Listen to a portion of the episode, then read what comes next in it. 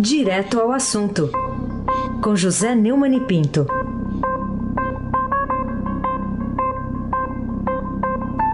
Neumani, bom dia. Bom dia, Raíssen Abac, o craque. Bom dia e bem-vinda de volta, Carolina Ercolim, tintim por tintim. Obrigada, bom dia. Bom dia e bem-vindo de volta, Almirante Nelson com ingressos comprados para Santiago e o seu pedalinho. De pedalinho Bom- vai chegar em Santiago, né? Vai de pedalinho, pedalar um Santiago. pouco. Vai asa, vai, vai, vai reforçar as coxas. Vai suar Bom pouco. dia. bom dia, Diego Henrique de Carvalho. Bom dia, Moacir Biasi. Bom dia, Clã Bonfim, Manuel Alice Isadora. Bom dia, melhor ouvinte. Ouvinte da Rádio Eldorado, 107,3 FM. Aí se abaque, o craque. Vamos lá, sabe o que eu digo sempre que o Nelson é uma das cabeças mais brilhantes do rádio, né? Não Literalmente. tenha, né? Literalmente. não, não tenha dúvida, Não não, tenha tenha, dúvida. dúvida. Vamos começar falando essa manchete aqui do Estadão, ô Neumani. Ministério Público do Rio diz que porteiro mentiu ao citar Bolsonaro. É, quer dizer ah, que em vez de. Eh, o que, que foi? Foi furo? Foi barriga? O que, que foi esse envolvimento do presidente no inquérito sobre a execução da Marielle Franco e do Anderson Gomes? Tremenda barriga. Vamos explicar o que é furo e o que é barriga. Furo é uma informação inédita, uma informação única, é singular, de, uma, de um meio de comunicação.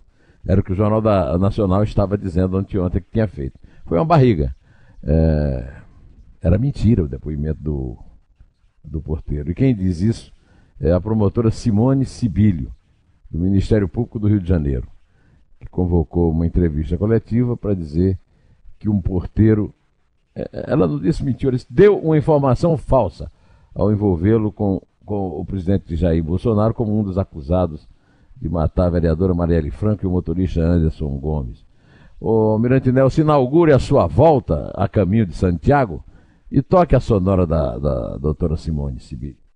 Não foram verificados indícios de adulteração fraudulenta no material analisado. A prova técnica comprovou que é a voz de Rony Lessa que autoriza um dos executores a entrar no condomínio às 17 e 07 do dia 14 de 3 de 2018. Pois então, segundo ela, o porteiro mentiu, pode ser por vários motivos, esses motivos serão apurados. O fato é que as ligações comprovam que quem autorizou foi Rony Lessa. Olha, é, o, a Folha de São Paulo publicou hoje que o, o advogado do Elcio de Queiroz, é, acusado de, de ter sido motorista que levou o Rony Lessa para atirar é, na, na Marielle e no Anderson, já havia desmentido o, porteiro do condomínio de Jair Bolsonaro. É, o, o- segundo o, o advogado do Elcio de Queiroz, havia sido esclarecido nos autos há bastante tempo. Ele foi à casa de Rony Lessa, nunca disse na entrada que iria na casa do presidente. O porteiro anotou o número errado da casa, o problema é dele.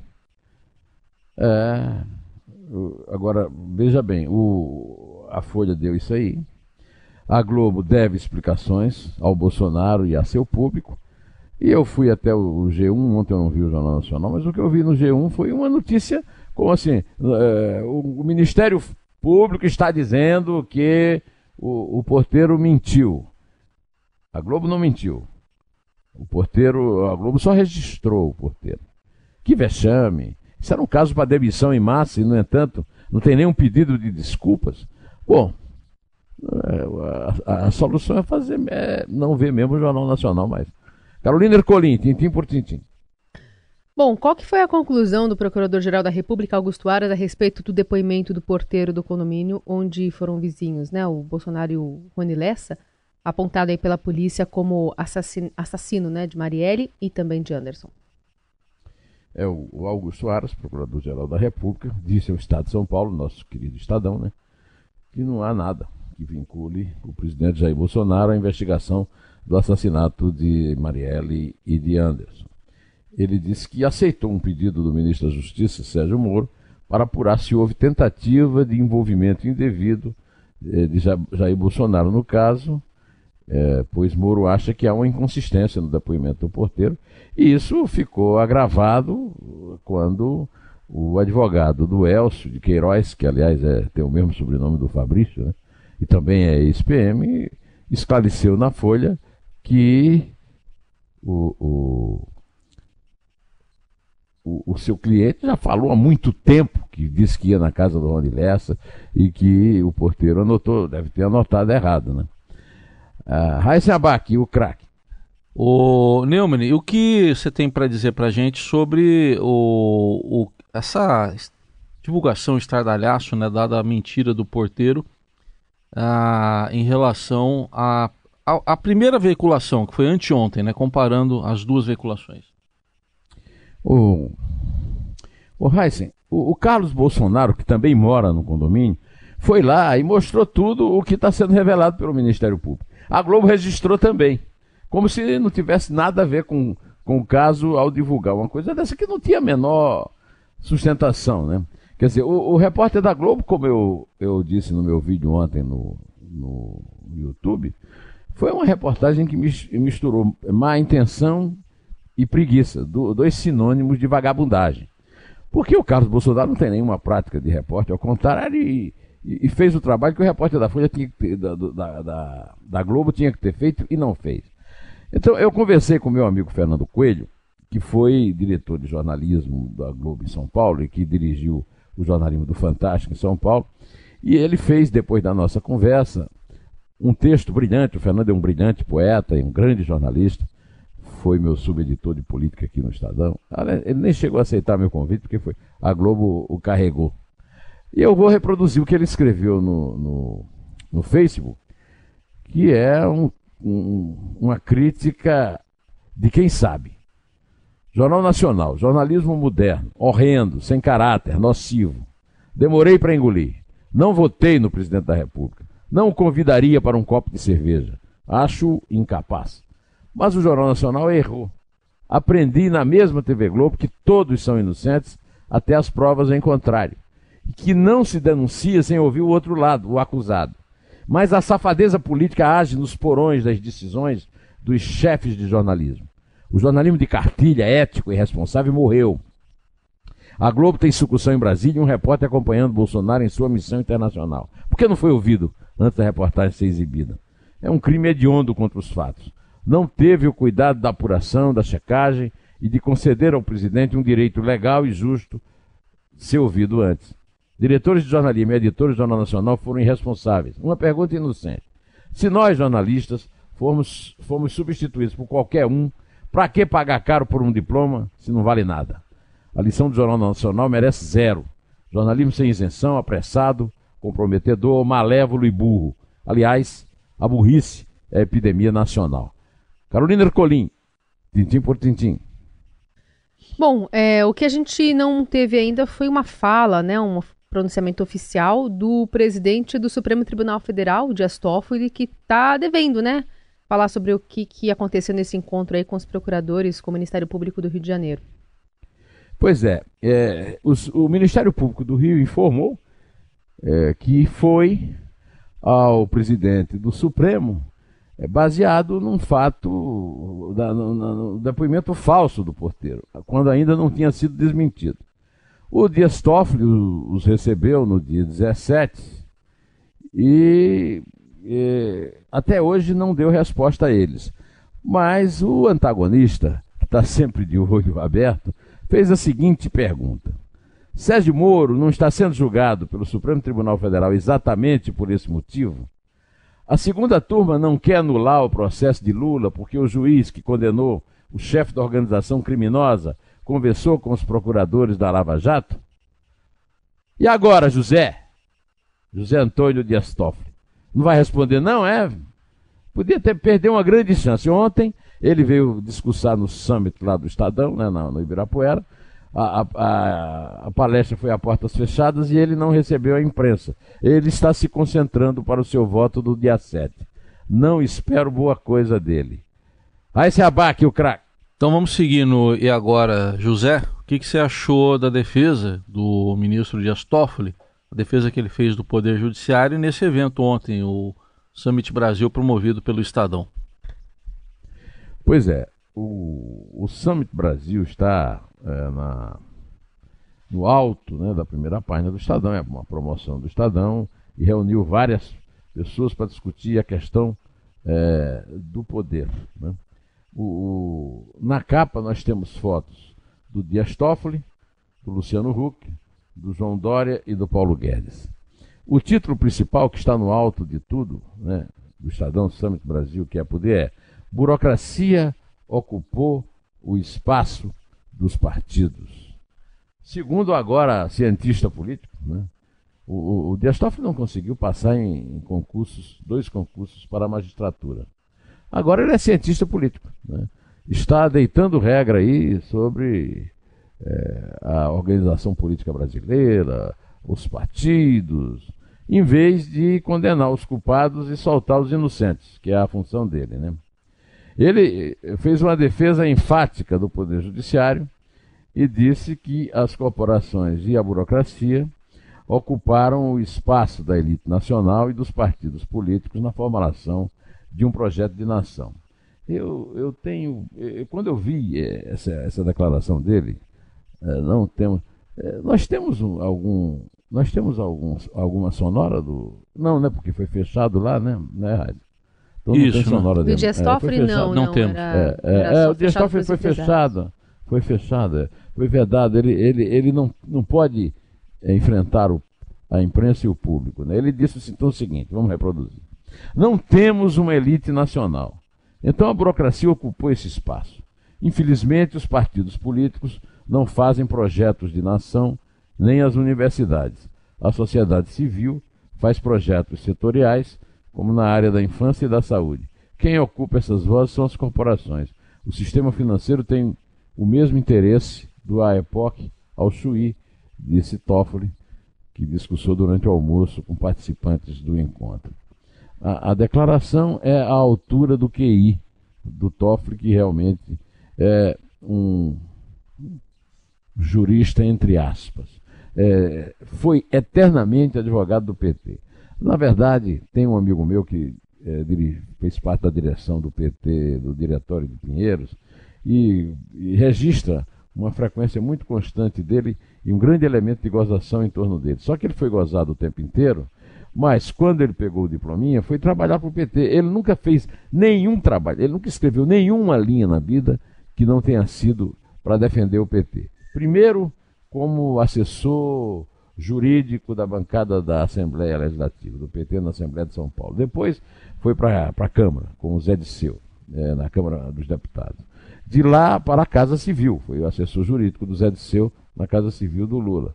Daí o Lula nomeou para a Advocacia Geral da União e depois para o Supremo Tribunal Federal, que é mais um insulto do Lula e do PT à consciência cívica da nação, porque é exigido do, dos ministros do Supremo que tenham notório saber e, e conduta ilibada. Quanto ao notório saber, é óbvio que ele não tem. Quanto à conduta ilibada, não se sabe, porque ele mesmo blindou a doutora Roberta Rangel, a sua mulher, de dar explicações sobre dois assuntos é, que ele não quer discutir. O primeiro é a história de uma mesada de 100 mil reais que recebia é, o escritório, da qual 50 mil eram usados pela, é, para pagar a ex-mulher dele. O, o antagonista chegou a publicar isso. Depois a revista Cruzoé foi é, censurada não por isso, mas pelo decreto infame que ele fez é, para é, é, condenar, né, para prender, para amordaçar ah, os, todos os críticos dos ministros do Supremo, seus parentes e apaniguados. Aliás, a ministra Carmen Lúcia também foi ao, ao summit e não se sabe é, o que é que a ministra Carmen Lúcia fez com a frase famosa dela, cala a boca nunca mais. Né? Ontem ela perpetrou uma frase bem menos inspirada, né? é que o, a democracia é como o amor. Há que lutar todo dia. Ao que eu saiba, o, há que lutar todo dia numa guerra, não no amor. Né? De qualquer maneira, faça, faça amor e não faça guerra. Carolina Ercolim, tintim por tintim. Neumani, queria que você falasse um pouquinho sobre a palestra ontem do ministro da Economia, Paulo Guedes, né, nessa, nesse evento do Estadão. A gente pegou aqui um trechinho da parte política dele, pelo menos, ele que comentou esses hum. ruídos entre o presidente Bolsonaro e o Supremo, entende que o presidente é um homem reativo, por vezes, erra na forma de se expressar. Vamos ouvir esse trecho. Eu queria ver alguém ser submetido ao bombardeio que esse homem é submetido. Eu, eu falo com muita, assim, é, consternado de ver esse combate acontecendo.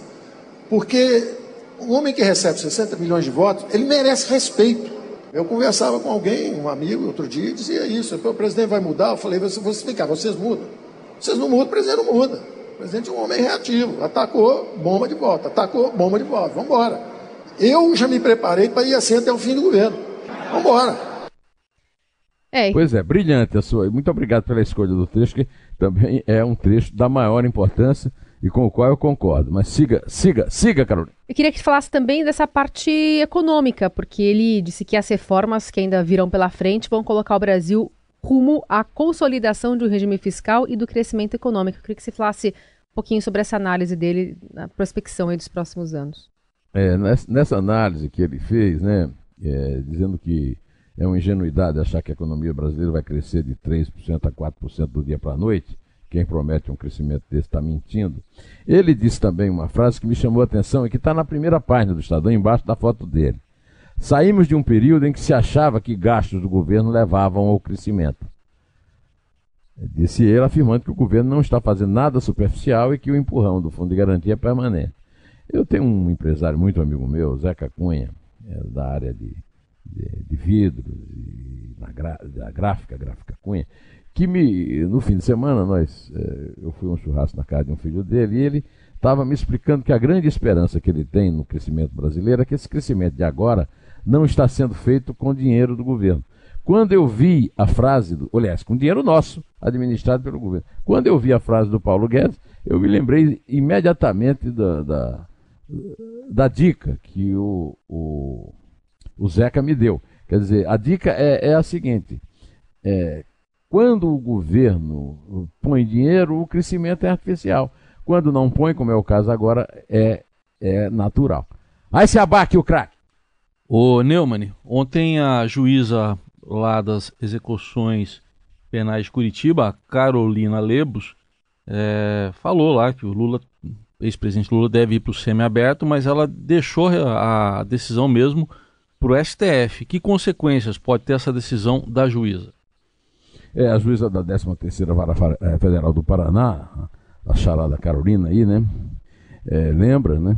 que na decisão em que foi barrada a transferência de Lula para o presídio do Tremembé, os ministros do Supremo resolveram por unanimidade assegurar a Lula até o ulterior deliberação o direito de permanecer custodiado na sala reservada instalada na referida Superintendência da Polícia Federal do Paraná, na qual atualmente se encontra. Por isso, ela, ela, ela disse, o despacho dela é que estão preenchidos os requisitos legais cabível à progressão ao regime semiaberto de cumprimento de pena privativa de liberdade. Mas essa decisão do Supremo, eu acho que ela tem razão, torna inviável a adoção sem que o Supremo se pronuncie.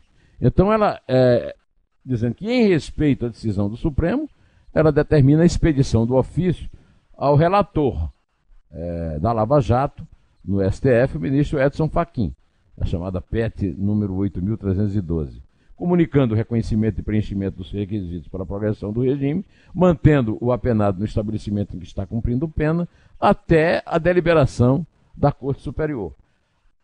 É, é aquela coisa, o Lula está esperando ser solto, está esperando é, ser determinada a inocência dele pelo Supremo, que não aconteceu até agora, mas a partir do dia 7 pode vir a acontecer, porque dia 7 é muito provável que o Supremo acabe com a jurisprudência é, da, do, da possibilidade de começar a cumprir pena depois de, da condenação em segunda instância. É, Carolina Ercolim, tintim por tintim. Neumani, hoje o Estadão destaca aqui a Ford, né, que dá adeus ao ABC Paulista após 52 anos. O último caminhão deixou a linha de montagem em São Bernardo ontem. Segundo alguns relatos também de trabalhadores, o clima era de velório, né, dentro de uma unidade que foi bastante importante para a região, né? A Ford, Vox, é, é uma região ali que a própria Mercedes, né, uma região que é, as montadoras é, tiveram um, um, papel importante no desenvolvimento, né? Queria que você também contasse um pouquinho de um relato seu sobre a Ford e esse contexto todo econômico, né? Eu queria, em primeiro lugar, é, cumprimentar a Cleide Silva pela brilhante, brilhante reportagem que mereceu um, uma chamada na primeira página, fim de uma era no ABC, está no caderno de economia do Estado. E essa chamada diz que com a montagem do último caminhão ontem, a Ford encerrou as atividades de sua fábrica em São Bernardo do Campo, no ABC Paulista, após 52 anos. Qualquer ouvinte aqui de Eldorado, incluindo vocês aí na mesa, é, sabe a importância é, da região do ABC pela instalação da, da indústria automobilística na era JK, nos movimentos sindicais e na, é, e na vida política brasileira. Né? Eu, fui, é, eu era repórter do Jornal do Brasil, à época que ainda circulava, trabalhava na sucursal de São Paulo e cobri aquelas uh, assembleias uh, na, no estádio Vila Euclides. Uh, já naquele tempo, os, os, os grevistas gritavam, né? o povo não é bobo, abaixo a Rede Globo. o, a fábrica da Ford, na verdade, só tinha agora 2.800 funcionários parte aceitou um pacote de demissão voluntário, o PDV, e só tinham é, ontem, né, é, quando fechou, quando o último caminhão foi montado, 650 na linha de produção. E, os seus contratos vão ser encerrados até a semana que vem. Mil da área administrativa serão transferidos para um escritório na capital paulista em março de 2020. É, eu, Carolina, queria encerrar hoje o meu comentário dizendo que a sensação que eu tive como repórter é, eu quero dizer, inclusive, que eu ganhei o prêmio ESSO, é, que é o prêmio mais importante do jornalismo de informação econômica, numa matéria em parceria com a minha colega Maria Inês Caravades, da sucursal de São Paulo do Jornal do Brasil, exatamente é a matéria sobre esse movimento sindical do ABC, do qual saiu o Lula, personagem sobre o qual tratamos ontem, aqui na vida política e na vida penal né, do Brasil. É, eu tinha a sensação, Carolina, para encerrar aqui a conversa com os nossos queridos ouvintes, né, os melhores ouvintes, eu tive a sensação de que estava vendo a história na minha frente. Quando eu entrava numa linha de montagem da Volks, da Ford, da GM, a, a minha sensação era essa: eu estou assistindo a história. E é com essa sensação, emocionado até, é que me despeço de vocês. Pode contar. É isso aí. Aliás, aproveitar também, porque eu, como é, eu comecei minha carreira jornalística né, no ABC Paulista, uma época em que já tinha bem menos greves, né, mas a movimentação sempre foi muito grande em relação aos movimentos sociais, as pautas né, que circundavam é, um núcleo petista que foi bastante forte na década de 2000. Foi um momento importante para acompanhar uma, uma, uma visão, acho que é, do, nacional, né, do país, do desenvolvimento do país, sobre, as, sobre algumas lideranças né, que estavam surgindo e sendo mais é, consolidadas naquela época e também uma movimentação importante na região, né? Porque hoje o ABC ele é predominado pela a questão de serviços, né? A prestação de serviços e mudou bastante as características, é, inclusive de renda, né? Das pessoas, é, de contratos de trabalho. É, quem mora no ABC sempre sonhou em ter uma carteira assinada, por exemplo, né? E justamente por conta dessas montadoras que é, abraçavam ali a região. E hoje a maioria é prestador de serviço, também acompanhando uma mudança que aconteceu em todo o país, mas acho que fica bastante forte esse exemplo do, do ABC Paulista. Então vamos lá. É três? Obrigado, pela, obrigado pelo seu depoimento. Eu só estou lembrando aqui que eu, agora que vocês falaram, eu fui no relançamento do Fusca com o Itamar, me senti nos anos 50. Vamos lá. É dois. é três. Em pé.